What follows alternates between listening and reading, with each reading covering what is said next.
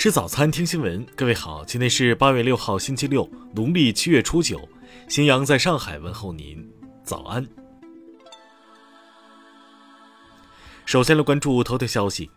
据日本共同通讯社朝日新闻八月五号报道。多名外交人士证实，在当天上午于柬埔寨金边举行的东亚峰会外长会上，当日本外相林方正发言时，中国国务委员兼外长王毅和俄罗斯外长拉夫罗夫同时离席退场。对此，华春莹回应称，日方对于美方侵犯中国主权的行径选择性失明，却跳出来对维权者横加指责，公然替侵权者张目，完全是混淆是非、颠倒黑白。华春莹称，希望共同社记者能帮助我们把这个信息传回到日本国内，并称日本领导人最近在台湾问题上表现非常不好。听新闻早餐知天下大事。针对美国国会众议长佩洛西不顾中方强烈反对和严正交涉，执意窜访中国台湾地区，外交部五号宣布采取包括取消安排中美两军战区领导通话等八项反制措施。四号。中国外交部副部长邓丽奉命就七国集团外长以及欧盟外交与安全政策高级代表发表涉台消极声明，表示同中方建交国家不得与台官方往来。四号，外交部副部长谢锋奉命召见加拿大驻华使馆临时代办倪杰民，就七国集团外长和欧盟外交与安全政策高级代表发表错误涉台声明，提出严正交涉和强烈抗议。二零二二年八月五号零点到十七点，海南省三亚市新增一百八十九例确诊病例，十一例无症状感染者。受近日强降雨影响，辽河支流绕阳河发生一九五一年有实测资料以来的最大洪水，决口宽度达到五十多米，水利部长赴现场指导抢险。五号起。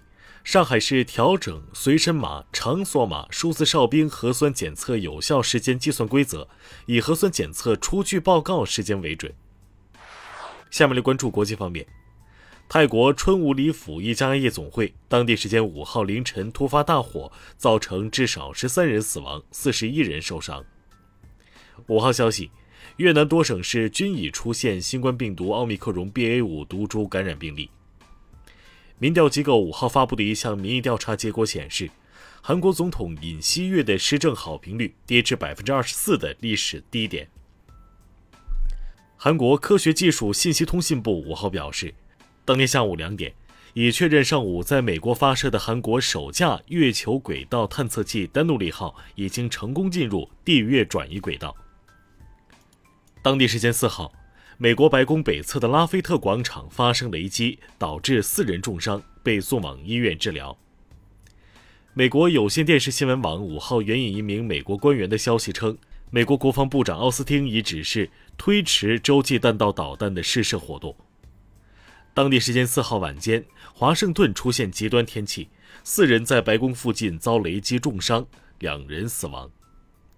七国集团发布声明称，考虑全面禁止所有能够在全球范围内运输俄罗斯海运石油和石油产品的服务。下面来关注社会民生。随着三江源国家公园生态系统恢复，近日出现雪豹。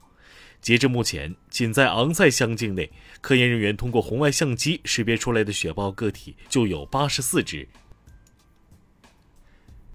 二号。一名老人拿着五百万存款走进派出所，自称要自首。民警询问后发现，老人遇到假警察的电信诈骗，在不停劝说下，老人才意识到自己被骗。二零一九年，江苏九零后周某因母亲以死相逼，与相亲对象付某领证。近日，周某要求撤销其与付某之间的婚姻关系，获法院支持。五号。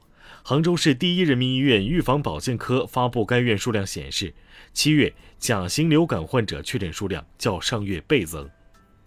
近日，重庆警方找回一名被拐母亲被杀害后被拐走二十二年的儿童。下面来关注文化体育。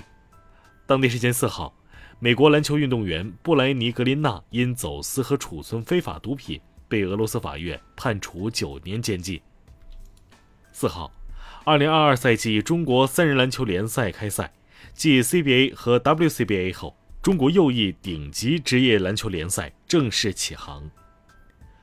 五号，WTT 常规挑战赛突尼斯站男单四分之一决赛中，林高远一比三不敌对手，无缘四强。